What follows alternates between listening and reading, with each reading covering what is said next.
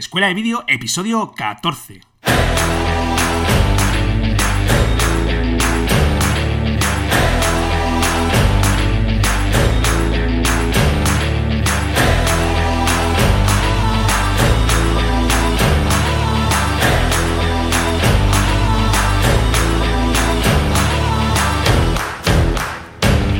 Hola y bienvenidos a Escuela de Vídeo, el podcast donde Cristian Adam, propietario de Craft Video, y Fran Fernández, servidor de ustedes y propietario de FM Creativa, hablamos sobre todo lo que tiene que ver con el mundo del vídeo, desde la grabación hasta la edición, repasando técnicas, programas, cámaras, además de contaros cómo nos las ingeniamos en nuestro día a día para sacar adelante nuestras producciones audiovisuales. Y te vas a dar cuenta, además, sobre todo si llevas escuchándonos ya unos cuantos episodios, que hacer vídeo es más fácil de lo que pensabas. Así que si estáis preparados o si estáis preparadas, comenzamos.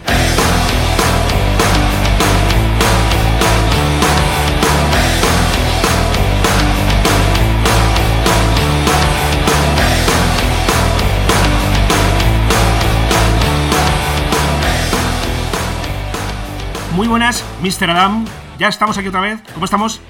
¿Qué tal, Fran? ¿Cómo estás? Pues un viernes más grabando un podcast de vídeo. Ay, cómo mola, cómo me gusta. Si es que teníamos que estar aquí, teníamos que ofrecer esto, ¿no? Fíjate que echaba yo de menos, antes de, bueno, eh, antes de, empezar con este podcast, de que hubiese más podcasts como este, ¿no? Que, que hablase de estas cosillas que tanto nos interesan, ¿verdad? Sí, pero ahí ah, me parece que hay algo por ahí. Un tal Fran Fernández hasta hace poco hizo un capturando momentos que, que bueno, por falta de tiempo eh, pues no, no, no, pude dedicar el tiempo que yo deseaba y que al final casi que ha derivado este, ¿verdad? En escuela de vídeo. Sí, además, ¿cómo te engañé para, para, venirte conmigo, eh? Sí, además recuerdo que la primera me llamaste por teléfono y la primera conversación que tuvimos fue prácticamente dos horas, ¿verdad?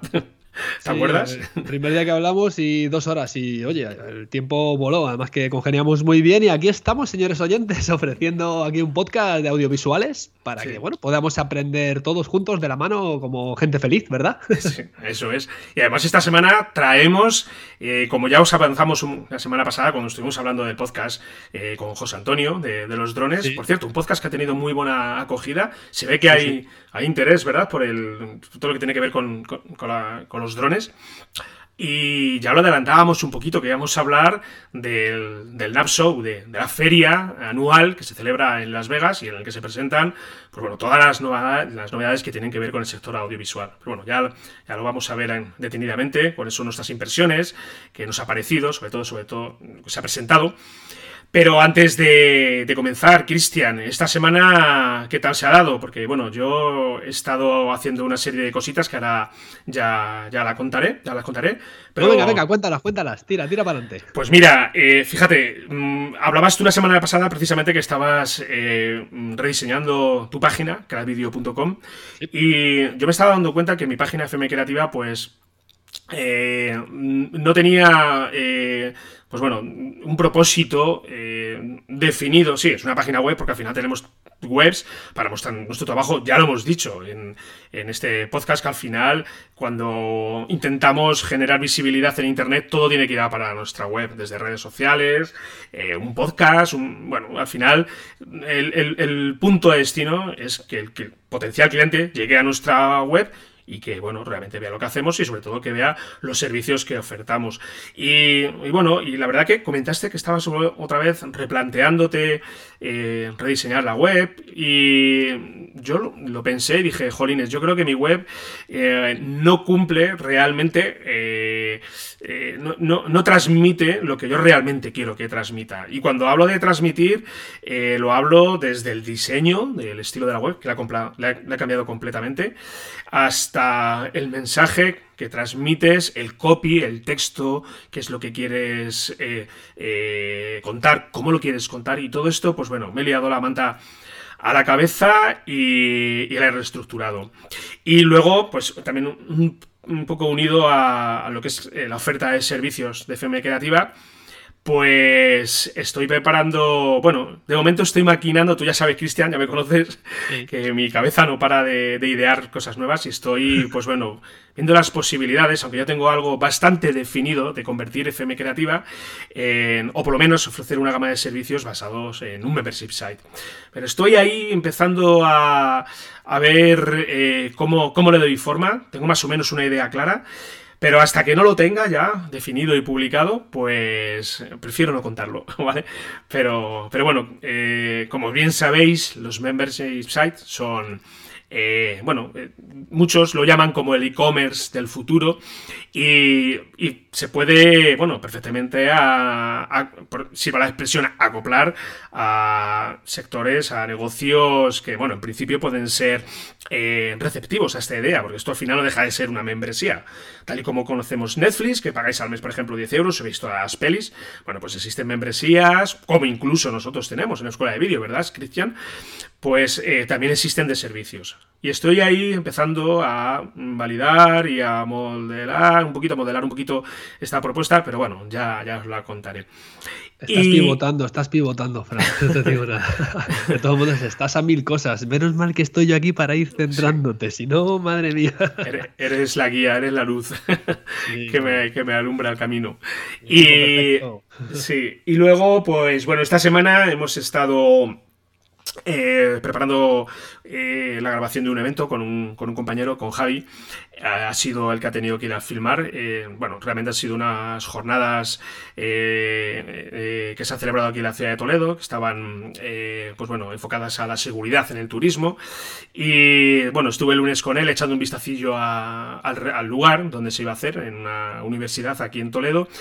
Y fíjate, me comentaba Javi que, bueno, nosotros estuvimos el día anterior, pues validando un poco, porque a mí siempre me gusta ir antes y, ver qué es lo que me voy a encontrar. O sea, yo no sé tú, Cristian, pero esto de llegar a un sitio, empezar a descubrir qué es lo que tienes y sobre todo el audio, eh, porque bueno, al final un plano de cámara lo puedes encontrar en, cinco minutos, pero claro, imagínate que te encuentras una instalación de audio deficiente. ¿Cómo solventas eso cuando queda media hora, verdad? Para comenzar a eh, esta, esta, esta ponencia.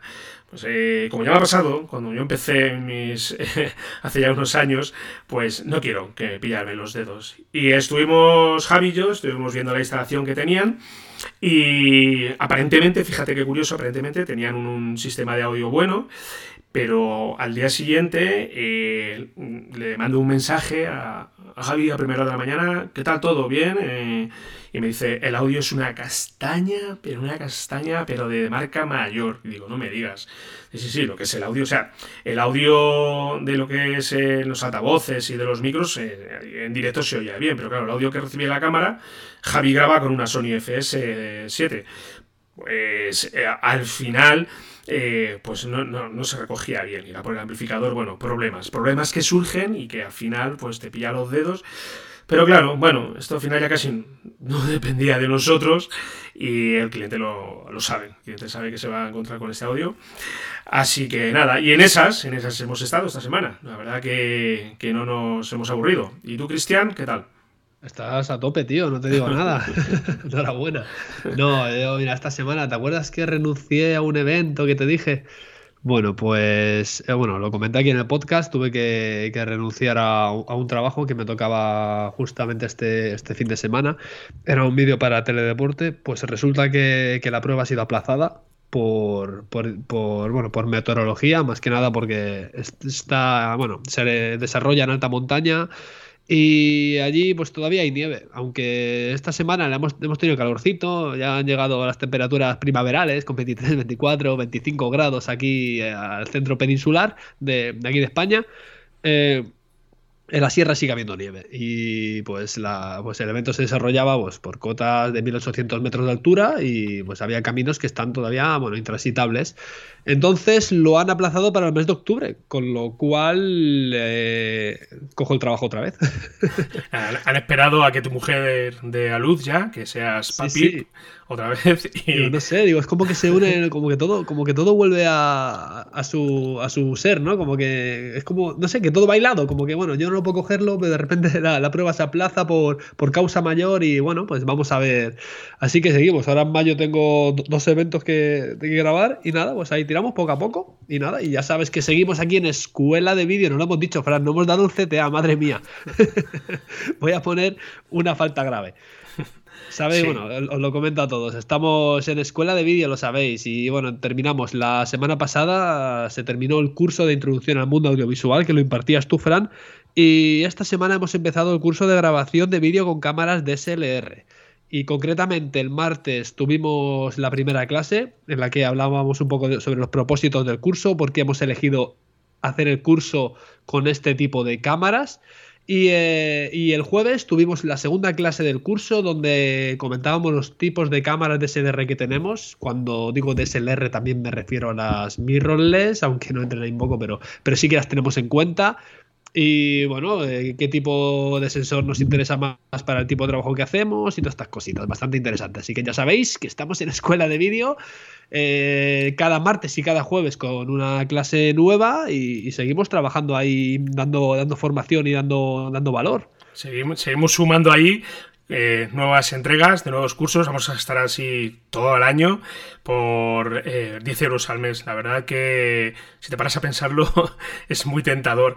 Además, fíjate, Cristian, el otro día lo pensaba. Eh, este curso precisamente que tú estás impartiendo ahora, a mí particularmente me está gustando mucho, pues eh, es el curso que me hubiese encantado recibir a mí en el momento en el cual descubrí que podía grabar vídeo con mis cámaras, ¿sabes? Estoy hablando pues eso, de unos lustros, un par de lustros puede que haga ya, precisamente, ya por el año 2005, 2006 aproximadamente. Eh, y, y, claro, esto toda esta información y todo lo que todo lo que cuentas, pues a mí en su día me hubiese venido genial. Lo que pasa que, bueno, sí es cierto que con el paso del tiempo ya terminas eh, aprendiéndolo, pero claro, es a costa de que pase tiempo, ¿sabes? Eh, y estos cursos precisamente lo que pretendemos es aportaros esa información y ayudaros a que ese, ese periodo de tiempo no, no lo sea tanto. Claro, lo aprendes a costa de errores, a costa de, fallar y a costa de equivocarte y, muchas veces incluso empezando a trabajar a costa de cometer fallos gravísimos que son irrevocables, que no se pueden, no se pueden corregir, ¿no? Entonces lo que estamos intentando hacer con estos cursos es pues enseñaros todo aquello que necesitáis aprender. Entonces, mira, Fran, yo si te parece bien, quiero lanzar una pregunta, porque ahora estamos empezando con el desarrollo de la plataforma de escuela de vídeo.com y bueno, ya sabéis que cada semana tenemos dos clases y en cinco semanas ha terminado el curso completo. Entonces empieza el siguiente curso, nosotros ya tenemos nuestro, nuestro planteamiento de los cursos que vamos a seguir, pero me gustaría preguntar a la audiencia ¿Qué es lo que gustaría aprender? ¿Qué necesitaríais aprender exactamente?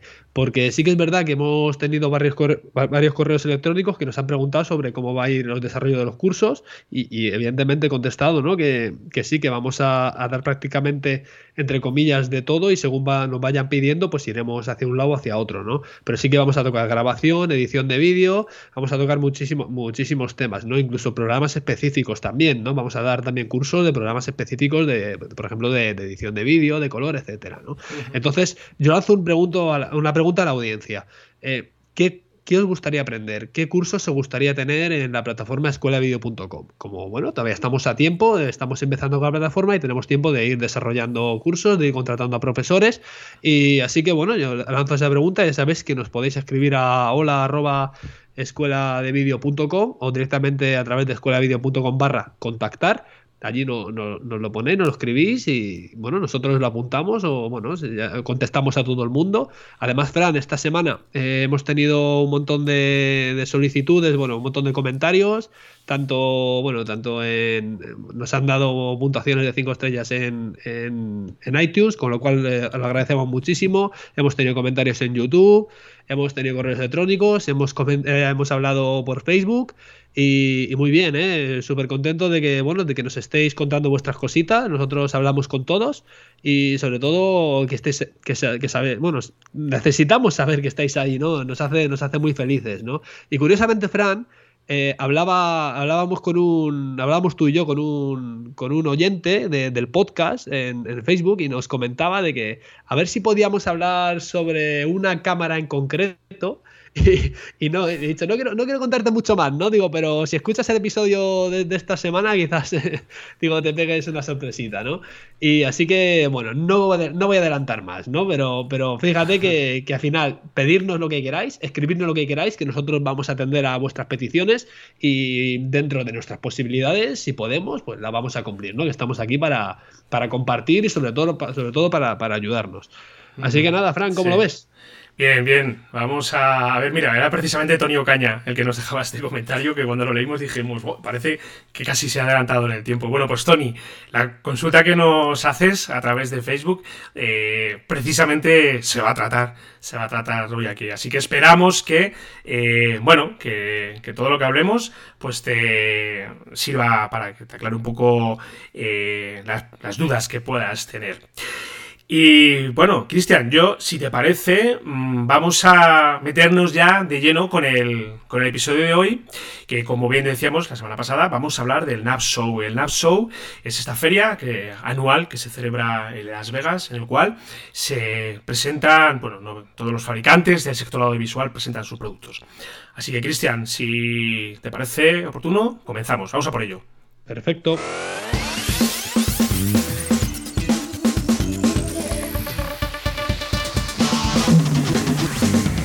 Bueno, Cristian, pues ah, como hemos reseñado, eh, el NAF Show, para quien no lo conozca, es esta feria que se celebra en Las Vegas. Esperamos eh, que el año que viene podamos ir, ¿verdad, Cristian? Y retransmitir de allí en directo nuestras impresiones. Ojalá. Sería increíble.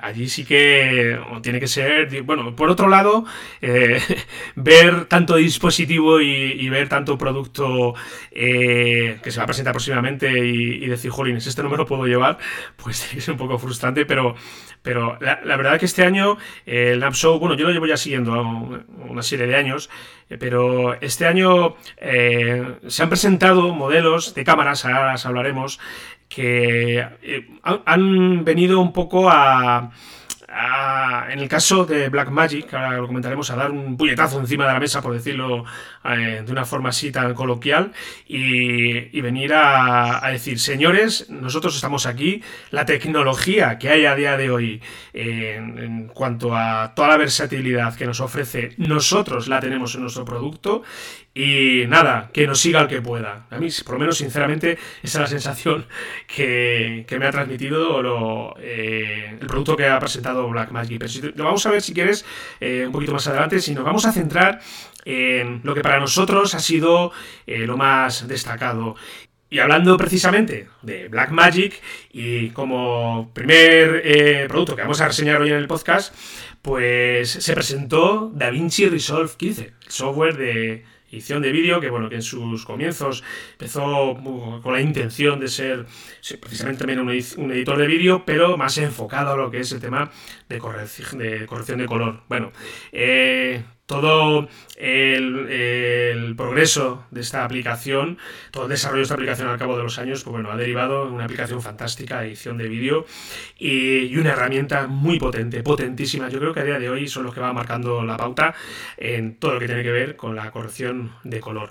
Como gran novedad este año de eh, DaVinci Resolve tenemos la incorporación de Fusion. Fusion es, por que lo entendamos todo, el, eh, software que, que Blackmagic eh, ofrecía por separado y es, para que nos entendamos, el After Effects de, de Blackmagic o el Motion de Blackmagic. Es decir, una aplicación destinada a eh, crear efectos, incluso para trabajar con motion graphics, etc. Bueno, pues en esta versión se ha incluido todo dentro hay gente que le gusta, hay gente que no le gusta, hay gente que prefiere que esté separado.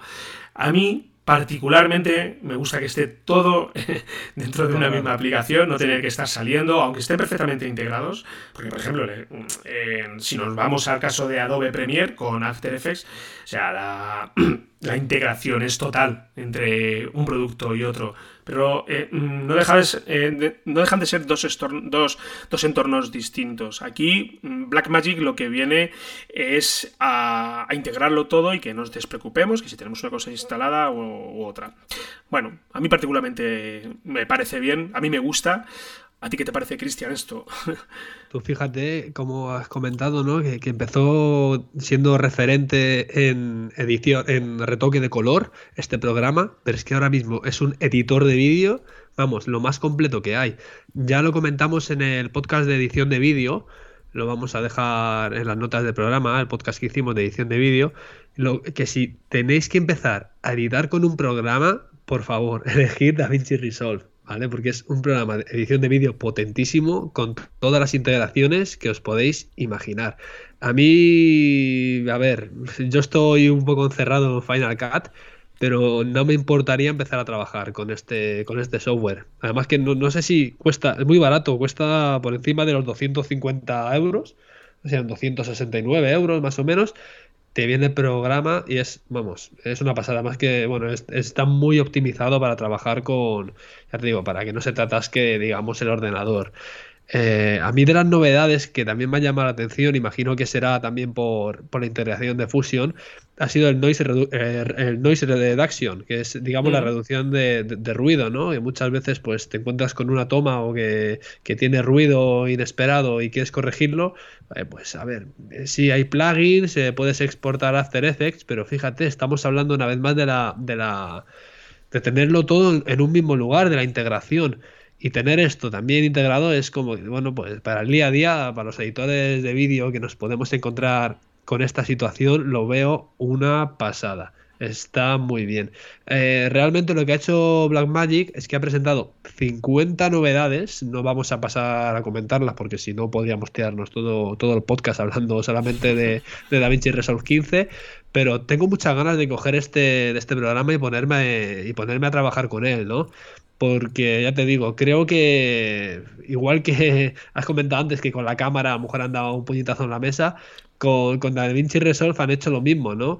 A ver, eh, yo sé que hay detractores eh, de este, bueno, de Black Magic en general, y hay gente que es muy fiel a Final Cut o, Adobe eh, pero no sé, creo que hay que darle una oportunidad porque ya te digo, está, vamos, eh, tiene una pintaza tremenda. Vamos a dejar también el enlace a, a Blackmagic para que lo veáis directamente desde su página web.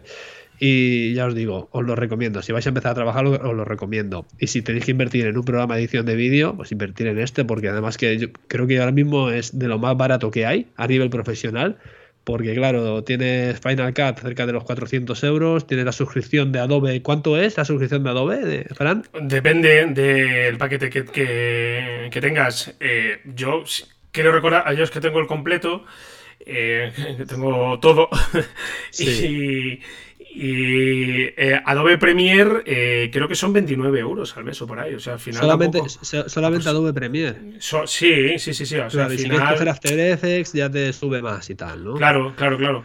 Eh, mira, 24,19 euros al mes. IVA incluido. Está muy bien. A ver, siempre va a haber gente que te va a argumentar que no, es que al final si dejas de pagar un mes no lo tienes. Bueno, lo que tenemos que ver realmente es cuáles son nuestras necesidades reales. Claro, Tú imagínate, pues esa persona que trabaja con mm, en edición de vídeo cuatro meses al mes, porque a lo mejor eh, es cuando edita las bodas que ha estado haciendo, y volvemos otra vez al ejemplo de, de, la, eh, de los videógrafos de bodas, pues claro, a lo mejor está editando mm, cinco meses y no necesita trabajar más tiempo en edición. Bueno, pues a lo mejor pero sí, sí, sí, tienes toda la razón, pero yo lo estoy pensando, digo, pero es un, es un programa profesional, no es un juguete. O sea, realmente no es que lo puedan coger, lo puedan coger nuestros hijos y decir, ah, venga, tal. A ver, evidentemente, a la primera no, con el tiempo sí, pero no es un juguete, es un programa profesional. Entonces, no es como que dices, bueno, pues es para retocar una foto y ya. No, no, es para hacer una edición de vídeo compleja, ¿no? Entonces, eh, yo lo veo un programa para tenerlo siempre. Sí que es verdad que si vas por temporadas y ya manejas el programa a la perfección, pues dice, bueno, edito dos, tres, cuatro meses y, lo quito. Y, sí que es cierto que dices tú, bueno, pues los meses que no tengo trabajo, o imagínate que por lo que sea mal la cosa y tienes que darte de baja como autónomo o lo que sea y no tienes y no seguir trabajando en esto del vídeo, pues ¿para qué lo vas a seguir pagando? Hombre, lo puedes seguir pagando, evidentemente, porque es un programa muy potente que incluso para tus propios trabajos te puede servir, ¿no? Pero sí, hay mucha controversia ahí, sí es verdad. Sí, bueno, es otra fórmula de negocio, está ahí. Realmente, es un membership site, nuevamente. Volvemos otra vez a, al argumento que contaba al principio del programa. Eh, bueno, pues está ahí. A mí particularmente me gusta. Me gusta esa idea de decir, bueno, yo pago X al mes y tengo ahí el software y bueno, claro, es que esto en su día, cuando el software de edición de vídeo costaba miles de euros, pues eh, para muchos bolsillos pues eh, no se podía permitir, no podías eh, hacer un desembolso, económico, de, mil, dos mil euros aproximadamente. Esto ya, por decirlo de alguna manera, ha, conseguido que, llegue a todo el mundo, porque por 24 euros al mes, sobre todo si te dedicas a esto profesionalmente, pues jolines, pues ahí lo tienes. Y reseñar de lo que has comentado de DaVinci Resolve 15, que tenemos una versión gratuita. O sea, tenemos la versión de pago y hay una aplicación gratuita que podéis descargaros todos. De hecho, ya está la beta en la web de, de Blackmagic.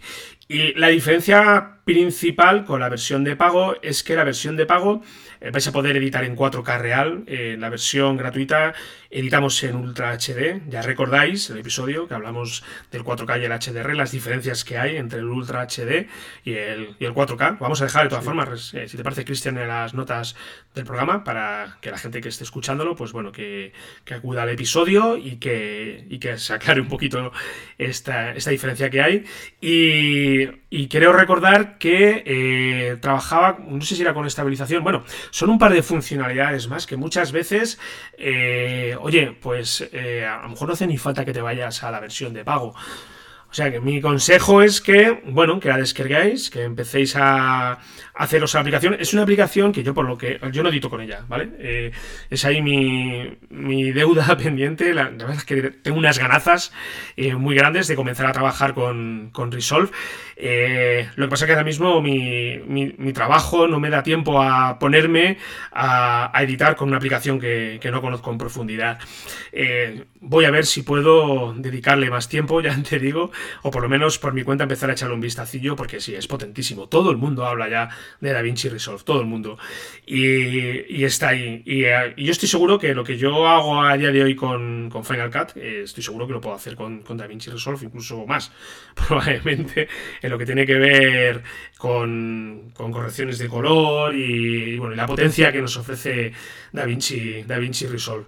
Ya os digo, animaos, yo si estáis ahí ahora mismo en esa situación de no sabéis eh, queréis comenzar a editar vídeo, iros a por allá. Yo coincido contigo, Cristian, con lo, con lo que comentabas. Sí, estoy totalmente de acuerdo. Vamos a pasar a la siguiente novedad. Si quieres, hablamos también. Yo, bueno, lo hemos comentado antes. No vamos a comentar todo lo de lo del Lab Show porque sería una locura. Además que hay cosas bastante técnicas que, bueno, tampoco queremos entrar en ese campo, ¿no? Sobre todo lo más destacado, lo que bueno, lo que nos, lo que más nos ha llamado la atención, quizás. Eh, luego, si a alguno de nuestros oyentes pues, le gusta alguna, o sea, nos, nos, hemos saltado algo y quiere que lo comentemos, pues lo comentaremos sin ningún problema, ¿no? Mira, otra de las cosas que, que ha sacado, ¿te acuerdas que hablamos en un podcast de Delcron, ¿verdad, Fran? Sí. Pues han sacado un Motion Box que es eh, la repera. Es como una especie de. Bueno, es. A ver, es como un, un pequeño robot con ruedecillas que se va moviendo. ¿Cómo lo explicaríamos? Sí. Eh, a ver, eh, es como un slider, pero un pequeñito. Es decir, lleva un mecanismo que lo que haces es que desplaza, o sea, tú la cámara la tienes que colocar encima de un soporte rectangular, ¿vale? Una pieza que a su vez lleva un mecanismo que permite que eh, se vaya desplazando. A su vez lleva eh, una especie de, de, soporte, la parte superior, sobre la que tú acoplas la cámara. Y, bueno, siempre y cuando, que quizás esto es un poco el punto débil que yo le veo a este producto, siempre y cuando estés en una, en una, superficie lisa, pues tú puedes hacer un movimiento de slider, lo que quieras. O sea, es como, si, eh, realmente fuera un slider. Realmente es una cajita con las ruedas eh, que se va moviendo, eh, va la programas de tu teléfono móvil y, se va moviendo, pues, pues, es para hacer grabaciones en entornos controlados, ¿no? Por ejemplo, no sé, una cocina o, un producto. Luego, Fran, sí que es verdad que yo pensaba igual, ¿no? Y digo, esto, claro, solamente pues eh, si tiene la superficie lisa, ¿no?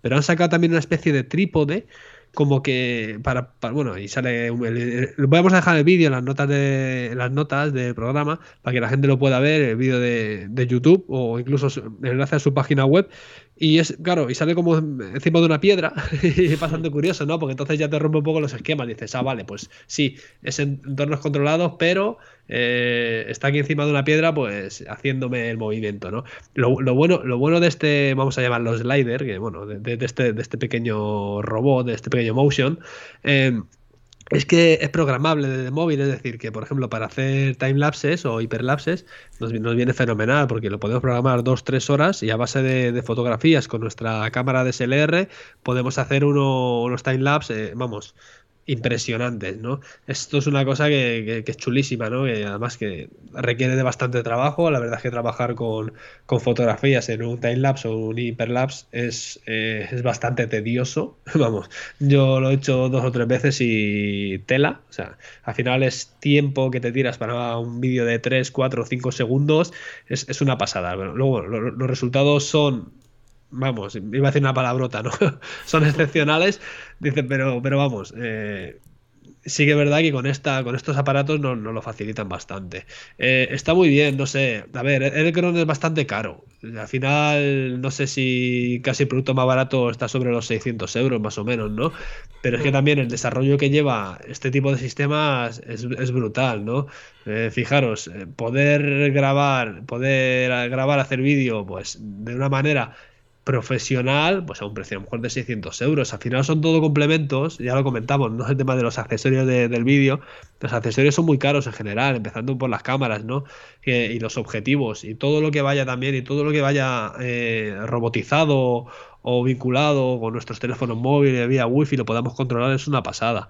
Luego también comentar que la cajita esta también se puede, se puede enganchar a cualquier tipo de, trípode y, no solamente para cámaras de SLR, también vale para todo tipo de cámaras, ¿no? Entonces, es decir, que, aguanta el peso bastante bien.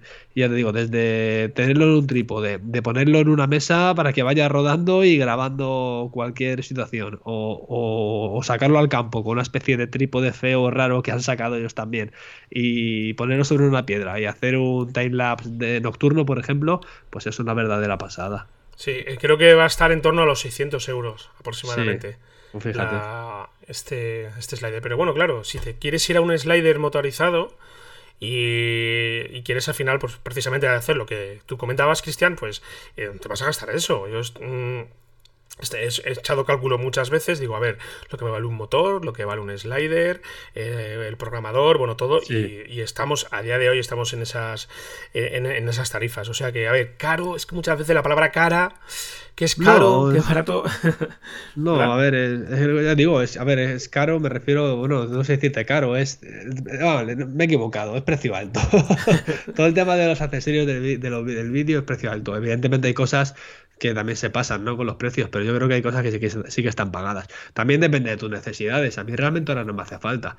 Y, aún así, estaba viendo yo el vídeo de, este dispositivo y es que es una cajita que mide, ¿cuánto? ¿15 por 15 o 12 por 12 y tiene como 2 o 3 centímetros de altura. Es decir, que eso lo, metes en, la mochila y, vamos, ni te das cuenta de que lo llevas. Es que es una pasada, ¿no? Otra de esas cosas buenas que a diferencia de, un slider, imagínate, fíjate lo que pesa un slider. los dos tenemos el slider y, sabemos lo que es. Cargar con ello, pero claro, ya te digo, esto tiene, esta cajita tiene sus limitaciones, ¿no? Ya te digo, sobre una mesa, sobre un suelo, sobre un trípode y poco, poco más, sí. Sí, la verdad es que a, mí todo lo que sea aligerar peso me, eh, lo recibo con los brazos abiertos. Y es que esto, claro, al final es un Esto equivale a, si nos vamos 7, eh, 8 años en el tiempo atrás, equivale a ir con un trasto en, cargándolo y ya terminar el molío. yo estoy viendo la página ahora mismo, fíjate, es, que eh, se le ocurran tanto esta gente de Belcron que lo que es la página del producto está detallado todo prácticamente al milímetro. O sea, cómo funciona, todas las funcionalidades que tienen, eh, lo que es la propia aplicación para manejarlo desde tu smartphone, cómo es incluso por dentro.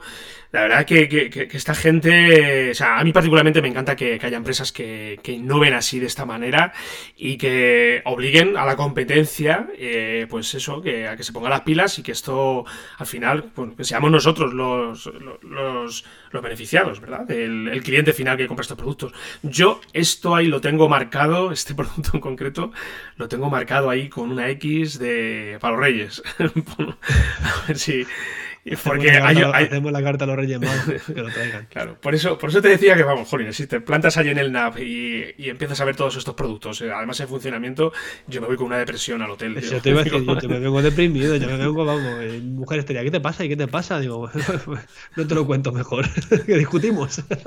Sí, la verdad que sí. Bueno, Cristian, eh, vamos a, a ver cámaras, cámaras que se han presentado y vamos a eh, hablar de la que se ha nombrado como mejor cámara presentada en el, en el NAP Show 2018. Y nos estamos refiriendo a la Sony FS5, FS5 II. ¿Qué te parece esta cámara? A mí particularmente, después de ver todas las especificaciones y todo lo que nos ofrece esta cámara, jolines, bueno, la gente que nos esté escuchando va a decir, bueno, estos son unos flipados, todos les encanta, pero esta cámara, esta cámara es una verdadera pasada, o sea, mm, conozco la FS5, la normal, eh, pero todo lo que nos ofrece esta cámara, todas las especificaciones eh, y además unido al precio tan tan atractivo, por lo menos para mí es un precio que para nada es una locura. Si te vas ya a, otros modelos de cámara que también se han presentado en el NAP, como por ejemplo, sí, sí, sí las... no, es tan cara. Eh, claro, sí, por ejemplo, se ha presentado la Red, la Monstro, bueno, estas son cámaras para cine, incluso eh, la Sarri, bueno, pues estas son cámaras que son una pasta. son cámaras para cine y hablamos de 40.000, 50.000 dólares en adelante. Esta cámara eh, no cuesta tanto, o sea, yo creo recordar que está en torno a los 4.000, 5.000 dólares, precisamente la FS5 II. ¿Qué te ha parecido esta cámara? Pues yo ya te digo, a mí literalmente me he enamorado de ella. Mira, he estado viendo un vídeo bueno, a ver, de los vídeos te puede. Te tienes que fiar porque la calidad era brutal. Sé que luego viene mucho retoque de color y mucha, mucha historia, ¿no? Para presentarte el vídeo espectacular. Pero aún así, viendo el vídeo, eh, ¿sabes? Ves muchos vídeos con retoque de color. Y evidentemente era, estaba hecho, vamos, era fantástico. Lo bueno de esta cámara ha sido nombrada como la mejor cámara del Show 2018, la FS5 II. A ver, tiene varias cosas interesantes. Y es que estamos viendo que cada vez que hacen un upgrade eh, cada vez que renuevan una gama, para que nos entendamos, eh, claro, lo hacen por algo, porque es que las... Eh, o, es bien, si, si, es solventar un fallo, lo que te van a hacer es actualizar el software, pero si quieren mejorar las cámaras, te van a hacer un upgrade, ¿no? Y te van a sacar, pues en este caso, la FS5 es la 2. Y, fijaros hasta dónde están las especificaciones. Hemos llegado con esta cámara, primero a un 4K a 120 frames por segundo, con lo cual ya me parece una pasada. Fíjate, Frank, que todos los lados se está hablando 4K 60 frames, ¿no? Todo, el mundo está flipando, ¿no? 4K 60, porque al principio era 4K 30 frames, o máximo, ¿no? Y ahora luego pasó, ahora ha pasado a 460 y esta cámara ya llega con 4K 120 frames, ¿no? Y otra cosa muy buena que tiene, aparte de tener sus modos el log 2 y 3, que tienen la Sony, eh, que son, digamos, los, los eh, los, perfiles, los perfiles de color que no nos permiten grabar, es que graba en HDR instant, es decir, que tiene eh, grabación de vídeo en HDR a tiempo real. Esto es una pasada. Fijaros que ahora mismo todas las televisiones, todas las retransmisiones están tirando para el HDR, ¿no? Eh, es una pasada, ¿no? Y esta cámara, pues ofreciéndote, ofreciéndote esto por un precio, como hemos comentado antes, muy competitivo, que por cierto no hemos comentado el precio, el precio en el que ha salido anunciada es 4.750 dólares, ¿vale? Porque está en dólares, pero en el, al euro irá más o menos, siempre va por ahí, por el estilo. Eh, solamente el cuerpo. Y luego eh, 5.250 dólares con la lente. O sea, fijaros, por, por 5.000, un poco más de 5.000 euros o 5.000 dólares, tenemos una cámara, un pepino de cámara impresionante. Ahora, una vez más, que nos haga falta esta cámara, que tengamos un equipo que nos soporte al code que estemos trabajando, ¿no? Ya digo, ¿de qué me sirve a mí grabar en 4K 120 frames? Pues, imagínate, a 10 o 12 bits. No sé si, no sé si graba 12 esta cámara, no, no lo sé. Bueno, pues imagínate, a, a 10 bits y si mi equipo no lo, no lo va a aguantar, ¿no? Entonces está muy bien remarcar esta cámara como, wow, la cámara a la que le han dado el premio con esas especificaciones muy chulas y tal, pero tenemos que ver si realmente la vamos a sacar el provecho que la tenemos que sacar. A ver, ya estamos entrando en la gama FS5, ya en la, FS que diga, no, no en la gama S, que no son las DSLR, son las cámaras de vídeo ya profesionales, ¿no? Entonces estamos eh, subiendo un nivel, estamos ya hablando de cámaras profesionales de vídeo con unas filmaciones profesionales, con lo cual trabajaremos con equipos profesionales y trabajos profesionales, con los cuales, con lo cual estos trabajos se tienen que cobrar muy bien, ¿no? Ya sea por las productoras o sea por, por los clientes que te contrate en el vídeo. Sí, efectivamente. Mira, estoy mirando las especificaciones eh, precisamente de la, de la Sony. Eh, bueno, eh, su codec estrella, el, XAVC. bueno, también trabaja con el AVC HD. Y estoy viendo, a ver, la profundidad, pero bueno, no, me aparece aquí detallada en la web directamente. Bueno, si no, lo dejamos luego las notas del programa. Yo creo que estará cerca de los 10 bits, no, no creo que suba mucho más. Vamos, a lo mejor me equivoco, ¿no? Pero vamos, ya con lo que sea, bueno, que, lo busque la gente que esté interesada, ¿no? Pero yo creo que con lo que hemos dicho, con las simplificaciones, creo que se pueden hacer una idea del tipo de cámara que es. Sí, además lleva su montura de Sony, la E, y, bueno, yo el, modelo inferior, eh, como os digo, mi compañero trabaja con, el modelo inferior y bueno, trabaja perfectamente con, con, cámara, con perdón, con objetivos de Canon. Nosotros muchas veces Javi le ha acoplado un, un Canon que tengo un 70-200 y perfecta, perfecta. La verdad que es una cámara espléndida.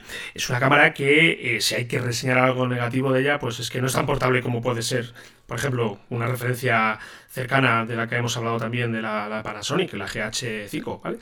O incluso la, Sony Alpha S72 o la, Alpha 7. al final, eh, claro, no es igual, ¿verdad? Llegamos a un sitio con esta cámara y la gente dice, ah, estos son del vídeo. Estos son los del vídeo. Si llegas con una Panasonic, por muy bien que nos parezca a nosotros que son cámaras que graban espléndidamente, son los de las fotos. Es así, macho. Joder, tenemos ese estigma ahí. ¿Verdad? La típica boda ahí que estás ahí grabando, ya, todos quietos ahí parados. No nos el vídeo. Ah, pues tenemos que la foto. sí, sí, los tienen crucificados, madre mía. Pues cuando llegas con esta cámara, la gente ya sabe que vas a hacer vídeo que esto es vídeo. un, modelo muy, muy guay y que es, es, que la verdad que Sony siempre está ahí. Sony siempre llega y, presenta su producto y, siempre está dando la talla. La verdad que yo, como empresa, eh, todo lo que se refiere al sector audiovisual, me quito el sombrero por Sony. Y lo, lo único malo, por eh, decir algo y dejarlo entre comillas es que, claro, sacan productos nuevos cada, cada muy poco tiempo, sobre todo la gama de esta de las, de las Alfa, de la Alfa 7S2, que sacan la A7R, a los pocos meses te sacan otro modelo superior. Entonces, claro, a ver, la gente me dirá, ¿eso es malo? Bueno, pues el que se acaba de comprar la cámara y ha hecho un desembolso de 2.500 euros y ve que cinco meses después eh, tiene tiene eh, un modelo superior por el mismo dinero que se ha gastado, pues bueno, la verdad que, que no gusta mucho. Pero bueno, más allá de este breve apunte, yo, como os digo, me, quito, me quito el sombrero ante, ante Sony. Cristian, eh, otro producto también muy chulo que ha salido eh, y que yo no tenía ahí señalado también es el Atomos Ninja 5. ¿Has echado un vistacillo al producto? Sí, es una pasada. Mm. Eh, es lo que hablábamos antes. La pantalla es una pantalla externa que colocamos a la DSLR. Coméntalo tú si quieres, Frank, que tú tienes un Atomos también, ¿verdad?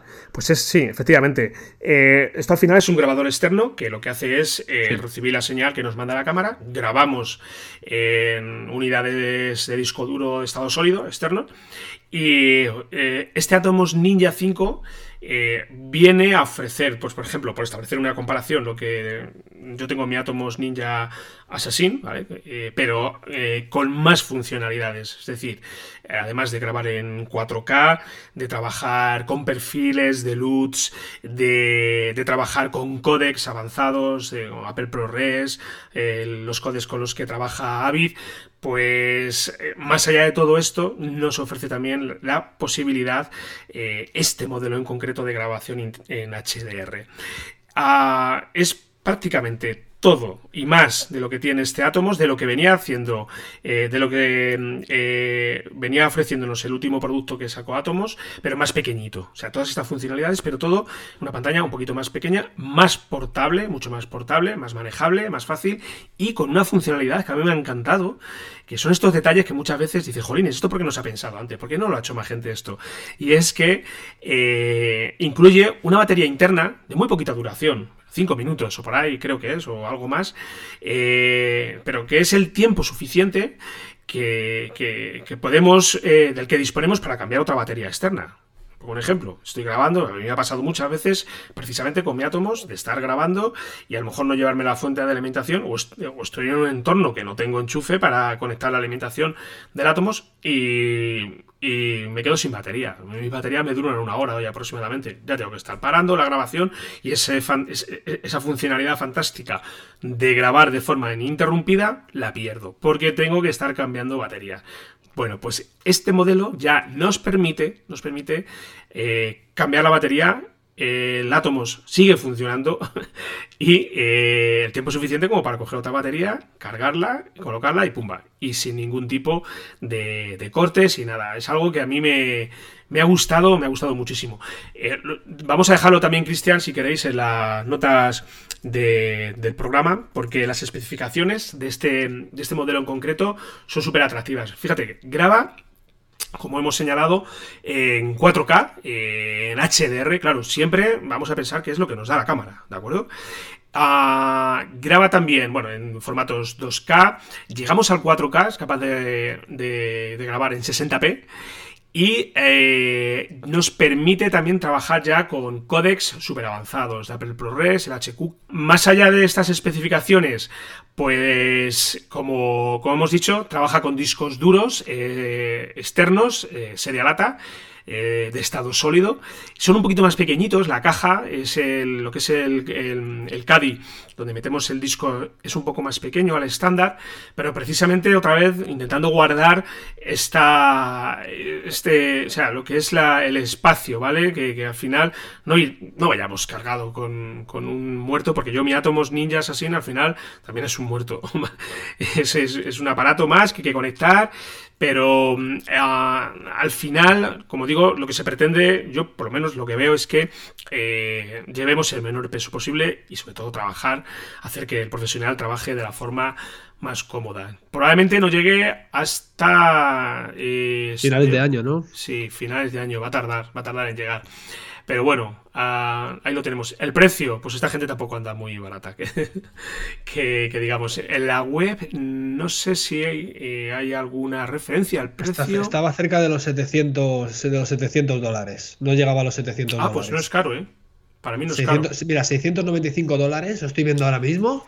Es, para mí creo que es bastante barato comparado con la gama de átomos que, bueno, el que tienes tú es casi el doble o el doble de precio. Bastante interesante, sí, sí. Este, este Atomos, bueno, yo a ver, yo ya tengo el mío y estoy muy contento con él y de, momento no, no, tengo necesidad de cambio, pero como reseñé en el episodio, creo que hablábamos de los accesorios, cuando hablamos del Atomos, del modelo con el que yo trabajo, a mí mm, me parece una grandísima ventaja contar con un monitor externo, sobre todo para trabajar con enfoque y para, para, para acertar, precisamente, eh, y, no encontrarte luego plano fuera de foco. Con esto no vas a tener ningún problema. O sea, vas a ir a tiro hecho. Una, una, una herramienta, un accesorio que yo recomiendo, de verdad, desde mi experiencia. Bueno, Cristian, y vamos a dejar, hemos dejado para el final la que probablemente haya sido la estrella de este NAP, de este NAP Show, y que cuando se ha presentado, pues ah, bueno, eh, la verdad que en Twitter y en Internet en general fue un terremoto. recuerdo que te mandé un mensaje, eh, te dije, oye, ¿has visto esto? Eh, ¿De verdad esto es así? ¿Qué está pasando?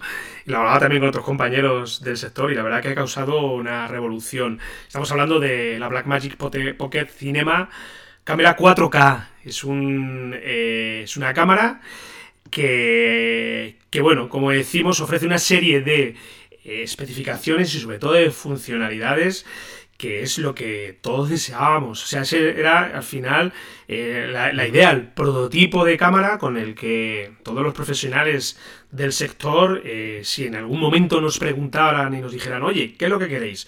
Pues quiero una cámara con un monitor que se vea perfecto, con, que me dé la posibilidad de trabajar y de grabar en Apple ProRes, que además sea una pantalla grande. Eh, bueno, bueno. Claro, tiene un montón de especificaciones bastante interesantes. Eh, es como diciendo, si, si queremos prescindir de la cámara, esa de, perdona, de la pantalla externa, antes que estábamos hablando de la, de la pantalla externa, ¿no? De, esta cámara sería la ideal, ¿no? Con esta cámara lo que haríamos es quitarnos esa pantalla porque todo lo que tiene esa pantalla externa, esta cámara ya lo trae, ¿verdad, Fran? Sí, sí, efectivamente. A ver, eh, yo lo que he visto porque al final lo que tenemos son referencias de la gente que está ahí en el NAP, de lo que ha publicado Blackmagic en su página. Al final eh, yo todavía estoy esperando a lo que es eh, la opinión del profesional que ha tenido la ocasión de testearla. ¿Vale? estar trabajando con ella. A mí me encantaría poder que Blackmagic venga a mi casa y me diga, toma, trabaja con ella un mes y ya no, ya me cuentas, ¿vale? Eh, yo eh, voy a ser un poco cauto. Mm, así de entrada me atrae muchísimo esta cámara, me atrae muchísimo. Eh, todas las funcionalidades, de hecho, si a día de hoy, así, si no me lo tuviera que pensar mucho y tuviera que cambiar una cámara, me iría a esta directamente. Tengo amigos, tengo compañeros que me han dicho que no, si la Panasonic, la GH5, eh, en términos prácticos, es mejor cámara que esta. Bueno, al final también son opiniones y a cada uno, pues claro, tiene sus preferencias. Pero yo a día de hoy esta cámara, en principio, eh, si, no me, si no lo tuviera que pensar mucho, creo que me la compraría. Ahora, yo todavía estoy esperando a ver la construcción. Quiero ver. Porque... Eh, Panasonic, perdón, Blackmagic, eh, si de algo ha pecado durante tiempo, y de hecho yo no tengo una cámara de este fabricante precisamente porque tengo compañeros y amigos que han trabajado con ella, me han enseñado y modelos anteriores me estoy refiriendo y no me han hablado muy bien de ella. Y bueno, ahí tengo un poquito de, de no recelo, pero un poquito prefiero mantenerme a la distancia y yo sobre todo lo que estoy esperando es las baterías. Vamos a ver cómo aguantan las baterías, cómo se comporta esta cámara con baterías, porque al tener un monitor tan, tan grande, esto tiene que tragar batería, cosa fina. ya te lo digo, tiene que tragar batería. Yo afortunadamente tengo las baterías con las que trabaja, son, porque son las de la Canon, la LPS6. Y... Pero claro, yo siempre que veo una pantalla grande, esto al final es consumo de batería. Y mm, yo es algo que lo he sufrido con, mi Sony, con mi Alpha 7S, que está, este modelo igual traga batería, ni te cuento. Entonces yo estoy un poco eh, expectante en ese sentido. Vamos a ver las primeras reseñas de, de los usuarios, del profesional, y vamos a ver la construcción, porque la cámara, así de entrada, cuando la ves, es fea, pero fea, ya lo hemos hablado, ¿verdad? Es una cámara súper fea, jolines. Eh, ahí el diseño yo creo que es algo que, lo han dejado ahí como un poco de lado. A ver, si al final tenemos que escoger entre cámara fea y con prestaciones increíbles o quieres cámara preciosa con prestaciones normalitas, como puede ser, me viene así a la cabeza ahora, la Canon M50. Pues esa es más fea todavía. Sí, Pues bueno, era por poner un ejemplo. Entonces, eh, bueno, vamos, vamos a ver cómo, está construida, a ver si está bien sellada, vamos a ver el peso, qué tal es de manejable, vamos a ver cómo se puede adaptar a sliders, a eh, estabilizadores electrónicos, bueno, queda, queda todavía. De, todas formas, creo que hasta septiembre no llega, ¿verdad? Hasta el mes de septiembre, aproximadamente. Octubre, Septiembre, octubre, eh, no, ya hay tiendas en España que permiten la reserva. A mí lo que más me atrae es el precio, son 1.200 euros o por ahí, mil, mil y pico, bueno, un precio súper atractivo. Bueno, es que la verdad que, Sí, son 1.400 con IVA, 1.100, lo estoy viendo aquí en internet, a ver, de reservar en España, 1.160 1160 masiva. Sí, es, o sea, ya de entrada el precio me parece una pasada, porque luego es una cámara que trabaja también con un, em, con un rango dinámico de 13 pasos, creo que es. Eh, sí.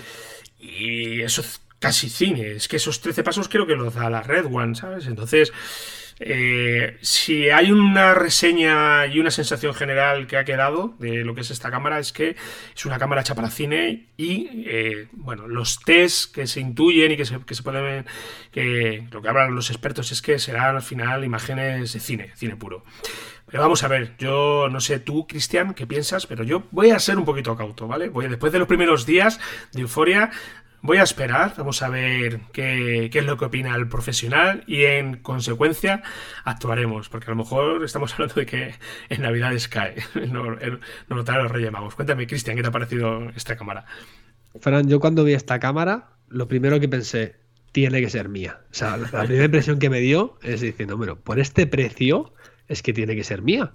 Fue la primera impresión que me dio. Luego vi que no era tan pequeña como parece porque te parece como una cámara compacta de toda la vida, ¿no? Porque fíjate, esta además viene con un sensor en micro 4 tercios, un sensor pequeñito, pero claro que sí que es que no va a dar igual, porque no va a dar una calidad excepcional, ¿no? Habrá que ver, sí, sí, estos sensores tan pequeños, al final lo que hay que ver es a, ver qué te responden en entornos con poca luz, porque esto... Exactamente, exactamente. Es que ellos dicen que, responde en, situaciones de poca luz muy bien, pero vale, defínemelo muy bien, porque tampoco te lo especifican, ¿no? Dicen, no, es que sube a 25.600 de ISO, vale, pero vale, pero estamos hablando de vídeo. Dime, dime hasta dónde puedo jugar con ella, con qué tipo de objetivos, ¿no? Hasta dónde voy a poder, eh, digamos, apurar, ¿no?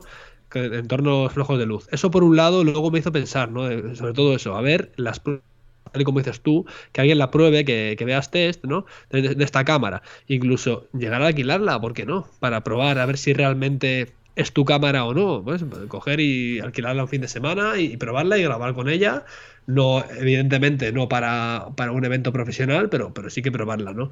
Ahora, sobre que si es fea o es bonita, a ver, mm, creo que estamos.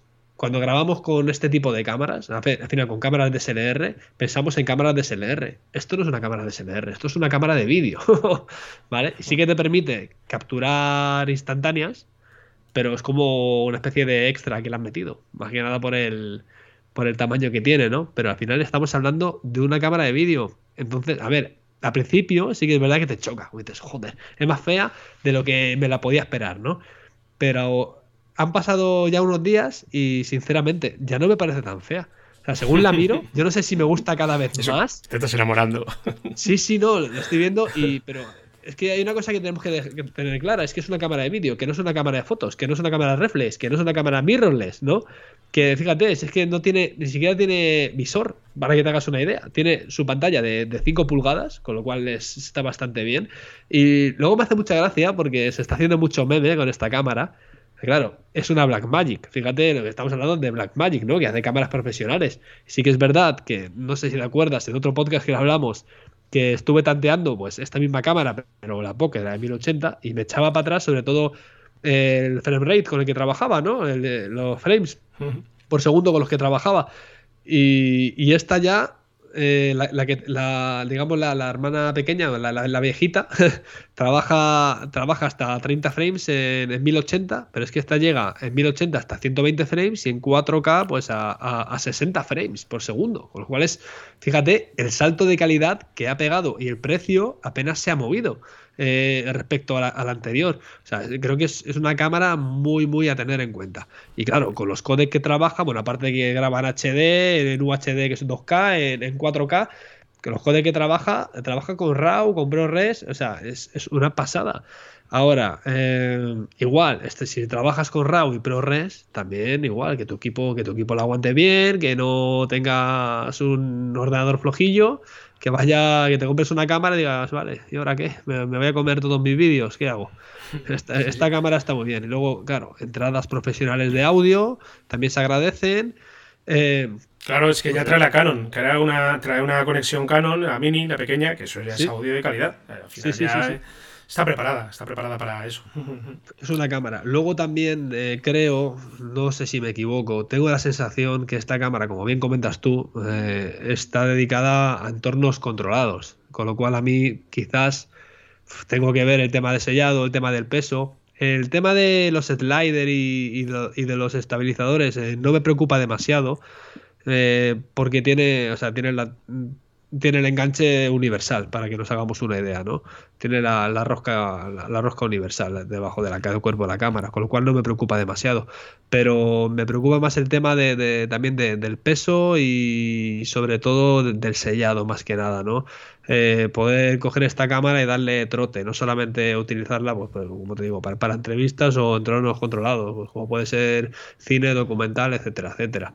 No, tengo que, tengo que verla. Entonces sí que es muy interesante ver eh, cómo trabajan con ella, quién es el primero eh, que se la compra, que ya te digo yo, que va a arrasar en ventas y no sé qué me dará que estará agotada. que con este precio tan increíble es, una pasada. Sí, sí. Y, lo que comentaba, se hacían muchos memes con esta cámara, porque estamos hablando de la, de Black Magic, y, lo que hacen es que, como dicen que han diseñado una cámara para niños pequeños, como, y con esa pantalla tan intuitiva, que, venga, ¿cómo quieres grabar? Vale, pues 4K, eh, a 60, ¿en qué codec? Ah, en este, ¿no? Le vas dando, es que es súper súper intuitivo. He visto vídeos y es una pasada, porque diciendo, joder, es que esto está hecho para, para tontos, realmente. O sea, si ya no sabes esto, ya poca cosa puedes hacer. Y lo bueno, lo he comentado al principio, es que nos quitamos, nos quitamos la, pantalla externa. y, trabajamos solamente con la cámara, vamos reduciendo, reduciendo equipo.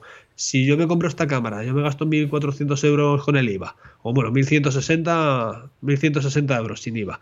Eh, ¿Por qué me tengo que comprar una pantalla externa si es que no me va a hacer falta? Si esta, esta cámara me va a cumplir prácticamente las funciones, ¿no? Sí, aquí tienes que tener en cuenta que si te compras esta cámara, eh, al final tienes que traerte adaptadores o, objetivos micro 4 tercios. Yo en mi caso trabajo con, con objetivos de... Bueno, tengo uno de Sony y tengo tres objetivos de Canon tienes que volver a los adaptadores. Y los adaptadores al final sí están muy bien, pero yo, por ejemplo, con, el que trabajo, que es un microlite, pues, a ver, a mí particularmente no me afecta mucho porque yo siempre trabajo con un enfoque manual, pero eh, el enfoque automático lo pierdes, por lo menos con mi modelo en concreto. Eh, entonces, eh, aquí, pues bueno, o te vas a un objetivo ya que sea micro 4 tercios con la montura de esta cámara, o, te vas allá a adaptadores y, bueno, si quieres aprovechar todas las funcionalidades, te vas a tener que ir a un, a, un Metabons, a, un, bueno, a adaptadores ya más caros que, bueno, al final todo esto, todo esto es dinero. Creo que esta cámara permite, eh, yo no sé, Cristian, si tú, eh, corrígeme, pero ahí tengo la duda si nos permite ajustar el enfoque eh, directamente tocando la pantalla. Es algo que creo recordar que sí que lo traía como funcionalidad. Bueno, no te sé decir exactamente, creo que sí, ¿eh? creo, que, creo que sí que te permitía, pero no, no lo tengo muy claro. Sí.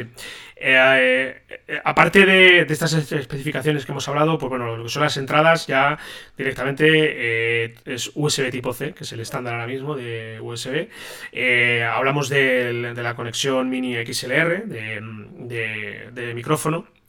Y luego eh, también trabaja, hemos hecho referencia al ISO y esta cámara trabaja con ISO dual. Esto para que, no lo entienda un poco y por decirlo de una forma simple y llana para que lo entienda todo el mundo, nos permite trabajar con eh, eh, rangos, valores de ISO altos, con, muy poca aparición de ruido. Entonces, sí, sí, sí, es que cuando he hecho la referencia eh, no, me, no, me, acordaba de la especificación y esta cámara trae ISO dual, o sea que otro, otro factor más para, para decir... Sí, pero, claro, pero hasta que no lo veamos, yo te digo, hasta que no lo vea, ¿Sabes? Porque está muy bien decir, vale, trabajo con dual, muy bien, vale, pero si luego, yo qué sé, si, si luego no me deja pasar, imagínate, de 2000, por ejemplo, o, de, bueno, de, o de mil y pico, no sé, es que no lo sé. Hasta que no se vea, no lo sé. Yo quiero ver eh, test hecho por profesionales, no quiero y profesionales independientes, que no quiero ver de páginas eh, que, pues, que más o menos eh, tienen una relación directa con Blackmagic, que lo hacen todas, ¿sabes? Todo, quiero decir, todos los fabricantes. Yo quiero ver al señor de Ohio que ha cogido, se ha comprado la Blackmagic y ha dicho, venga, vamos a empezar a hacer un test y, vamos a ver qué tal resulta. Por cierto, os recomiendo, ahora que hablo precisamente de, esto, eh, si domináis bien el inglés, os recomiendo un canal en YouTube de Dave Duckgale, se llama, que eh, hace test de cámaras que eh, la verdad que bueno son súper súper completos. No sé si le conoces Cristian pero no lo conozco y lo vas a tener que apuntar para que lo metamos ahí en las notas porque luego estas cosas a mí se me olvidan. Y, le voy a echar un vistazo, lo voy a echar un vistazo para ver, a ver qué tal. Pues Dave, mm, las reseñas que hace de, los modelos, y este seguro que va a tener la, la, la Black Magic, pues ya, más tarde que pronto, pues eh, seguramente que, hará una, reseña profunda y eh, súper, súper, súper al milímetro de todas las, posibilidades que, ofrecen. Lo vamos a dejar en su canal, en las notas del programa. Eh, es un señor de América, de Estados Unidos, del centro, con un centro, con un acento muy, muy marcado. Quiero deciros que tenéis que dominar el inglés para, para que para que le entendáis lo que dice, ¿vale? Y si tiene los vídeos subtitulados, pues mucho mejor. buscamos los subtítulos. Eh, bueno, no, lo sé, no lo sé. No sé si lo tiene subtitulado. Pero... Lo buscamos y nos echan amarilla ahí, ¿sabes? A esta cámara, oye, Fran, esta cámara no lo has comentado. Hemos hablado de la DaVinci Resolve 15. Esta cámara viene con la licencia incluida. Eso es. Es está muy bien porque son, ya te digo, los 200, los 200 y pico euros.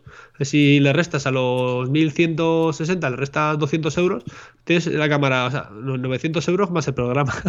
Vamos, es un chollazo, no lo sé. Luego gastar en objetivos, pero como has comentado antes, los micro 4 tercios, una cosa buena que tienen es que son objetivos más, más baratos que los full frame. Entonces, bueno, bueno, bueno, vamos a ir viendo. Vamos a, vamos a ir viendo, sí, sí.